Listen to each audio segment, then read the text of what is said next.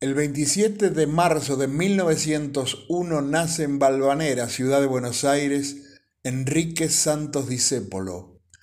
Su hermano mayor, Armando, 14 años mayor que él, pasó a ser su maestro y así descubrió su vocación por el teatro. Ya con 16 años debutó como actor en una obra del hermano. Comenzó a escribir él obras de teatro memorables y en 1928, con tan solo 27 años, escribe su primer tango, Esta noche me emborracho. Gardel lo grabó ese mismo año y desde allí ya no paró.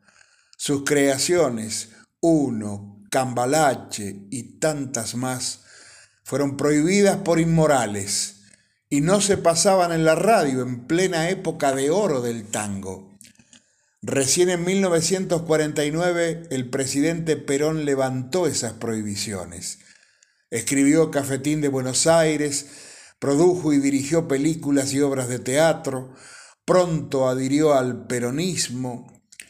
Su genial creación, tanto o más que Cambalache, Mordisquito, microprograma radial de cinco minutos durante el año 1951 previo a las elecciones, uno de los más escuchados en la radiofonía argentina, le valió que le diera la espalda una parte de ese pueblo al que él amaba.